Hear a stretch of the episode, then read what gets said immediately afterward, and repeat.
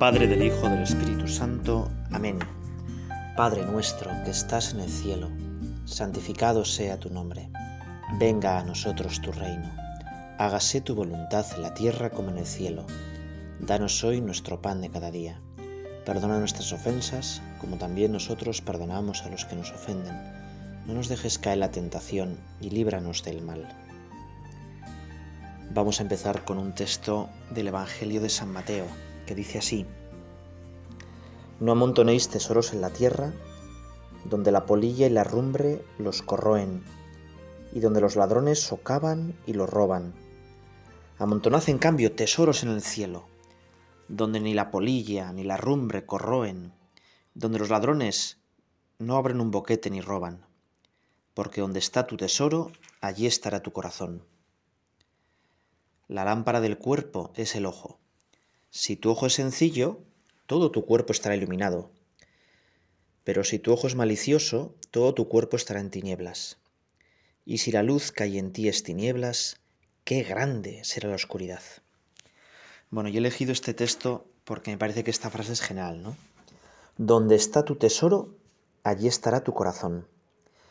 Y qué importante es el corazón. Eh, algunas veces algunos han pensado que somos solo razón, inteligencia, cabeza. Se suele decir que los alemanes son así, ¿no? Quadratkopf, cabezas cuadradas y que se guían solo por la inteligencia, pero bueno, luego si los conoces no es así, no es verdad. Nadie se guía solo por la razón, porque no solo somos inteligencia. La parte quizá más importante de nosotros no es la inteligencia, es la voluntad, es el amor, es el corazón. Por eso hoy queremos rezar contigo, Señor, con este tema, educación de la afectividad. Y este es, es que nuestro corazón, aunque tiende naturalmente al bien, también tenemos que educarlo. Y quizá podíamos repensar esta frase, ¿no? ¿Dónde está mi tesoro? ¿Cuál es mi tesoro? Hay un personaje del Señor de los Anillos, Gollum, que su tesoro es el anillo, ¿no? Iba diciendo mi tesoro, mi tesoro. Bueno, nosotros, si hacemos un poco examen de nuestra vida, ¿a qué le damos importancia a nuestra vida? ¿Qué es lo más importante? Igual ya he contado alguna otra vez este ejercicio que de vez en cuando suelo poner a los niños de, de primaria, que es, les hago dibujar un círculo muy grande y les digo, mirar, este círculo tan grande es vuestra semana. Estos son las 168 horas que tiene una semana. Ahora pintad cuánto del círculo de las 168 horas dedicáis a dormir. Y bueno, pues pintan un cacho bastante grande, más o menos un tercio. Ahora pintad cuánto del círculo dedicáis a venir aquí al colegio, o a la escuela y pintan otro cacho también bastante grande. ¿Cuánto dedicáis a ver la tele, a andar a revolver con el móvil? Y bueno, pues te quedarías alucinado. Casi todos confiesan que más de cuatro horas al día. Bueno, entonces salen un montón de horas también. ¿Y ahora cuánto tiempo dedicáis al deporte? Y a estar con la familia. Y así van saliendo diferentes cosas y por último les digo, oye, ¿y cuánto de eso, de las 168 horas, dedicáis a Dios? Y alguno pues pone media horita, la misa del domingo, o si van a catequesis un poco más, y a veces con vergüenza, ¿no? Y les digo, mirar, pues no, dedicados a Dios tiene que estar todo el círculo porque todo lo hacemos con Dios, por Dios y para Dios. Y es que si nos preguntaran cuál es tu tesoro, cuál es el amor de tu vida, qué es lo más importante para ti, pues un cristiano tiene que decir Cristo. Fijaos que ese es el primer mandamiento. Amarás al Señor tu Dios con todo tu corazón, con toda tu mente, con todo tu ser con todas tus fuerzas. Pero a veces se ha entendido un poco mal este primer mandamiento, porque O sea, Dios no es el mayor amor entre otros. De manera que Dios ocuparía espacio en mi corazón y así los otros no ocupan casi espacio, ¿no? De esta concepción viene pues que muchas veces se piense que los sacerdotes y las religiosas, bueno, pues ellos se han enamorado, se han casado con Dios y por eso no les puede caber otro amor en el corazón. Y, no es eso, porque una persona casada, una persona que, vive en medio del mundo, que tiene hijos, que tiene familia, también su corazón es todo para Dios. Dios no quita nada, lo da todo, dijo Benedicto XVI justo el primer día de ser papa, ¿no? Es decir, el amor de Dios no compite con otros amores, sino que los fundamenta. Ahora hay una tecnología que es el STEM, ¿no? una especie de muelles, bueno, yo lo entiendo así, no sé si era así, una especie de muelles que agrandan el corazón. Bueno, pues eso es el amor de Dios. El amor de Dios hace que puedan entrar en, en el corazón todos los demás amores y los ordena.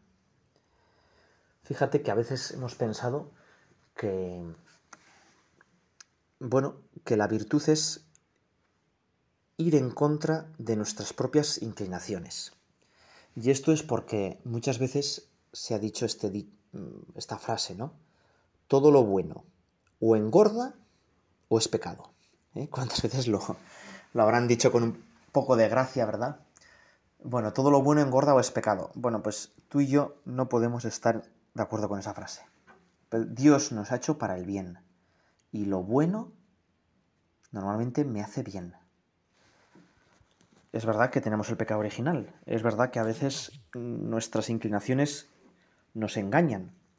Pero no es verdad que todo lo bueno es pecado. Porque esto sería identificar a un Dios pues que no nos ha creado como mal. Nos ha creado con unas inclinaciones, con unos gustos y luego me pide que me reprima. Y en el fondo la virtud sería como una cualidad fría que me llega me lleva a pues a no querer del todo. Y la virtud principal sería la indiferencia, la taraxia, ¿no? de los estoicos. Es decir, la vida interior y la entrega a Dios consistiría en no sentirse atraído por nada que me pudiera obstaculizar una futura decisión. Bueno, pues esto no está bien, esto, esto no puede ser verdad. Dios me ha creado bien, Dios me ha creado para el amor. Y precisamente, educar la afectividad es educar mi corazón para que sienta un gusto hacia el bien, para que haga el bien y eso me haga feliz y disfrute con ello. Y al revés, para que haciendo el mal me disguste hacer el mal, resulte feo, desagradable, ¿no? Te voy a poner un ejemplo. Yo creo que todos entendemos que si voy entro a un supermercado y me llevo algo sin pagar, pues es algo feo, ¿no? Es algo que que no está bien, algo... Y si me pillan, pues todavía mucho peor, ¿no? Imagínate, ¿no? ¿Eh? Un buen padre de familia que tiene dinero de sobra robando una tontería, ¿no? O imagínate si eres un cura, ¿no? Un cura robando en el supermercado del pueblo. Bueno, pues a ver luego quién te, quién te hace caso o quién, o quién sepa confesarse, ¿no? Es algo feo, ¿no? Por eso, una afectividad ordenada ayuda a hacer el bien vamos a pedirle al Señor que nos eduque el corazón. Que este corazón, herido por el pecado original, que muchas veces le apetece hacer el mal, sienta lo feo que es hacer el mal, lo que nos estropea hacer el mal.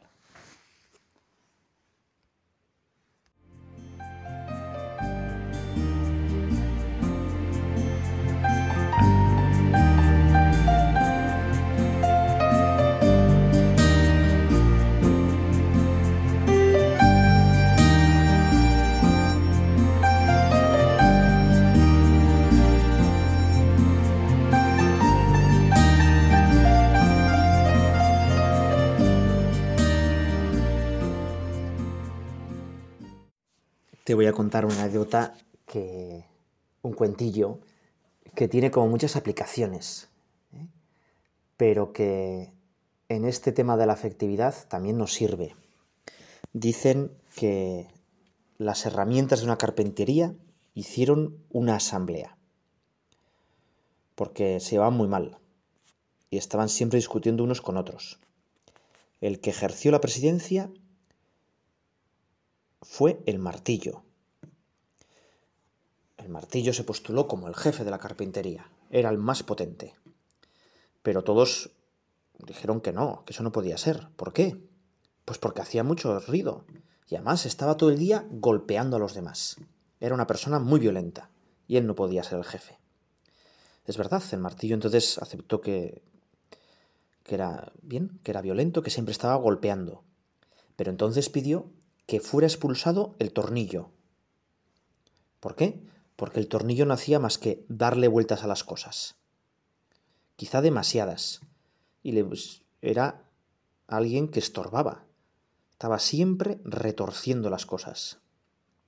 Y entonces el tornillo se defendió. Dice, muy bien, yo no puedo ser el jefe, pero entonces tampoco puede ser la lija. ¿Por qué? Porque la lija es muy áspera en su trato. Nos trata mal a todos los demás. Y siempre tiene fricciones. Y la lija, a su vez, dijo, bueno, es verdad, yo siempre estoy raspando y pinchando a los demás. Pero el metro, ¿qué me decís del metro? Se pasa la vida midiendo a los demás.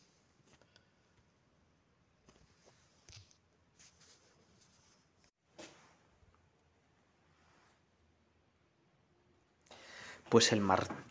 La lija no hacía más que provocar fricciones. Pues sí, pero el metro, el metro estaba midiendo a los demás siempre con normas y parecía que él era la medida perfecta, como si él fuera el único que midiera bien. Y en eso entró el carpintero, se puso el delantal e inició su trabajo. Utilizó el martillo, claro, para primero ensamblar las piezas, la lija para corregir errores, el metro para ajustar bien todas las piezas y el tornillo para unirlas. Y la tosca madera inicial se convirtió en un fino mueble. Y entonces el serrucho, cuando el carpintero se fue, dijo, Señores y señoras, ha quedado demostrado que todos tenemos defectos, pero el carpintero trabaja solo con nuestras cualidades. Eso es lo que nos hace valiosos.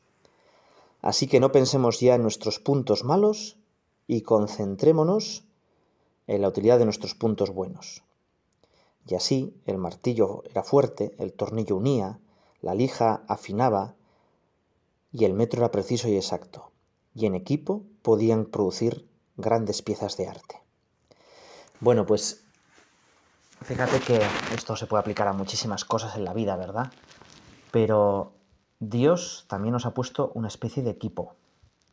Nos ha puesto una inteligencia, una voluntad, unas pasiones, y por eso nos llama a querer con toda el, mi ser. Querer con la razón que tiene que dirigir, pero querer con todo el corazón, como quería Jesucristo. Por eso el cristiano no puede ser una persona que es fría, una persona que pues ama como a medias, ¿eh? que, que tiene miedo de entregarse del todo, todo lo contrario. Y mi cuerpo, que también es creado por Dios, que forma parte de ese equipo, pues sí, está también afectado por el pecado original, a veces me tira para abajo, pero mi cuerpo también está llamado a resucitar, a la vida eterna, a integrarse en este gran equipo. Y por eso también tengo que amar con mi cuerpo. Y ahí entra esta virtud maravillosa que es la virtud de la castidad. ¿eh? La virtud de la castidad, que a veces pues puede costar un poco, que quizá en otras épocas era como lo más importante, pero que, tiene que integrarse también en esa educación de la afectividad.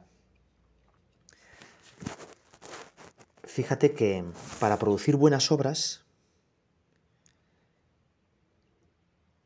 solemos decir en, en ética que la voluntad tiene un control político sobre los sentimientos. ¿Qué quiere decir eso? No te pienses que voy a empezar yo a hablar ahora de políticas y de cosas de esas, que no es mi tema, no, no. Quiere decir que igual que los políticos sobre los ciudadanos, sobre los votantes, no pueden mandarles y controlarles directamente, porque son libres, pero sí que pueden tomar ciertas medidas. Por ejemplo, bueno, pues, pues se puede disminuir los impuestos para que haya más consumo, ¿no? O se puede hacer inversión en algunos campos estratégicos para que de ahí la industria pues se vaya desarrollando, ¿no? Es decir, el control sobre los ciudadanos de los políticos es indirecto, es a través de medidas. Bueno, pues la voluntad sobre nuestros afectos, sobre nuestros sentimientos, es algo parecido. Te, lo intento explicar. Es decir, si una persona te cae muy mal, tú lo que no puedes rezar es, Señor, haz que esa persona me caiga bien. Así, de repente, ¿no? Como por un milagro, de repente esa persona que me parece despreciable, me va a parecer la persona más simpática eh, y virtuosa del mundo. No, eso no va a ser así. Pero sí que puedo hacer que mis disposiciones vayan cambiando. Lo que puedo hacer es que cuando una persona me caiga mal, cuando vea los defectos de los otros, yo, mi voluntad, se dirija a ver mis, también mis defectos y a intentar pasar por, por alto los defectos de los otros. Si una, por ejemplo, imagínate que me produce muchísimo esfuerzo y muchísimo rechazo pues una determinada actividad, ¿no? Pues porque me aburre, porque no es de mi tipo. Yo no le puedo pedir al Señor, oye, directamente haz que me guste, imagínate, que te, te horripila el fútbol. Y para hacer apostolado, pues todos los chavales les gusta el fútbol y te invitan a ver partidos de fútbol. Hombre, pues puedes estar ahí viéndolos con infinito asco, ¿no?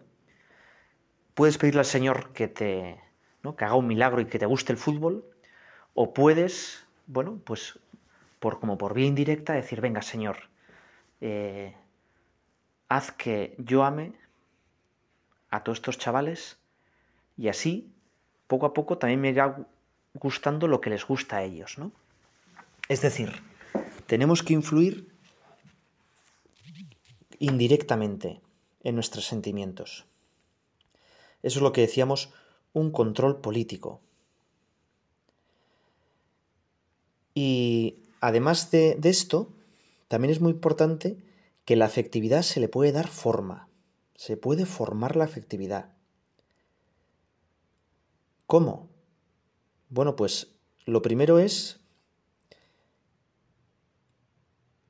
dándonos cuenta hacia dónde van nuestros actos, por qué hacemos las cosas. Fíjate que dos personas pueden estar haciendo lo mismo, exactamente lo mismo, y sin embargo, mm, uno lo hace por no quedar mal ante el jefe o por ganar dinero. Bueno, otro lo hace, en cambio, por dar más gloria a Dios, por extender el reino de Dios en el mundo. Creo que es muy conocido la anécdota de los constructores de una catedral, de unos canteros, ¿no? Que estaban picando allí piedras bajo el sol agotador de la mañana y le preguntan a uno, oye, ¿tú qué haces? Y dice, aquí, nada, sacar piedras. Esto es un trabajo horrible, pero ya ves, me obligan a esto porque tengo que ganar dinero. Aquí estoy. El segundo también estaba muy atareado y le preguntó, ¿tú qué haces? Pues aquí, mantener a mi, familia. Con este dinero que estoy sacando, daré a mis hijos una buena educación y mis hijos serán alguien de provecho. Y cuando le preguntaron al tercero, con una sonrisa le dijo, yo, aquí, estoy construyendo una catedral. En esta catedral, la gente cambiará y dará gloria a Dios. Los tres hacían lo mismo, pero su motivación era totalmente diferente. Era lo que les diferenciaba. Bueno, pues el primer paso para formar nuestra afectividad es tener claro por qué hacemos las cosas. Nosotros no estamos sin más cumpliendo unas leyes, cumpliendo unas normas. Lo que queremos es amar más, amar mejor.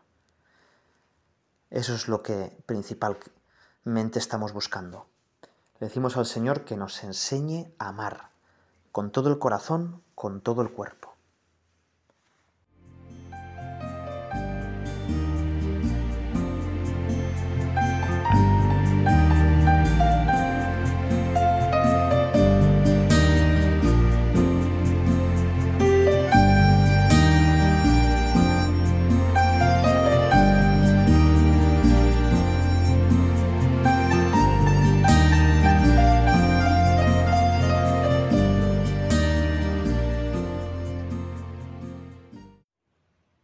Fíjate que estamos eh, intentando educar nuestro corazón y eso solo puede ser porque buscamos un amor mayor. A veces se ha pensado y se ha hablado mucho de la virtud de la santa pureza, ¿no? Y es, pero la virtud de la santa pureza, si no es bien entendida, no puede ser bien vivida. Hay que encontrar el tesoro del amor de Dios. Y ese tesoro del amor de Dios nos hace amar a los demás como Él mismo los ama. Es decir, ¿cómo veo yo a una persona?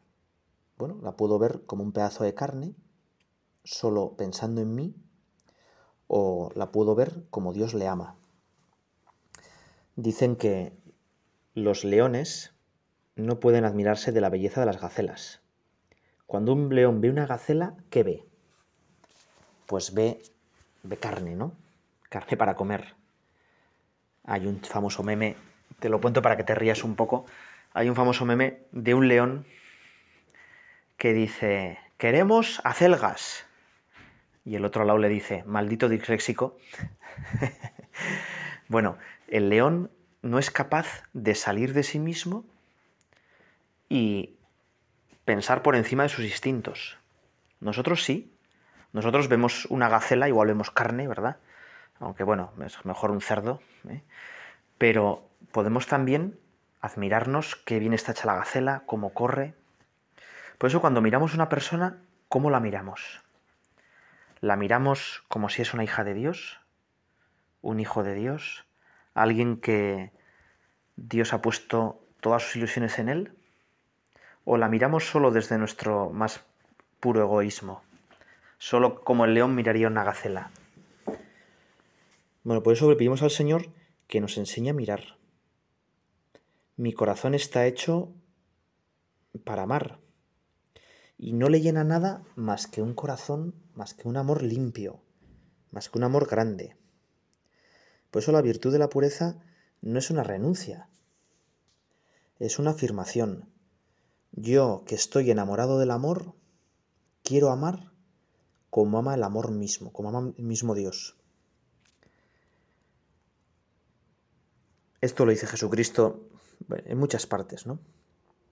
Bienaventurados los limpios de corazón, porque ellos verán a Dios.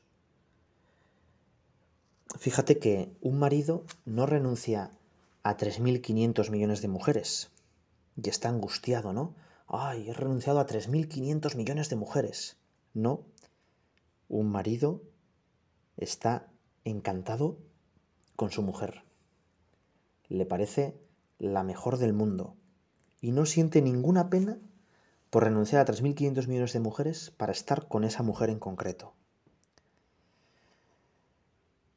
Bueno, para educar la afectividad nos puede venir muy bien eso que dice el Papa Francisco. Yo cuando lo leí no entendí mucho. Hay que pensarlo un par de veces. Dice el Papa Francisco que el tiempo es superior al espacio. Es decir, el Papa Francisco señala que hay que dar prioridad al tiempo. O de otro modo, hay que ocuparse de iniciar procesos más que de poseer espacios. Y en la vida interior y en la pureza y en la educación de la afectividad vale la pena poner en marcha procesos realistas y generosos y esperar a que produzcan sus frutos. Trabajar a largo plazo, sin obsesionarse por resultados inmediatos. A veces eh, nosotros queremos resultados ya, ¿no? Es muy famosa esta oración, ¿no? Señor, dame paciencia, pero dámela ya. Bueno, pues, pues, no. Igual que las plantas van poco a poco y aunque las vayamos estirando no van a crecer más rápido, pues también mi corazón tengo que ir educándolo poco a poco, por medio de pequeños pasos.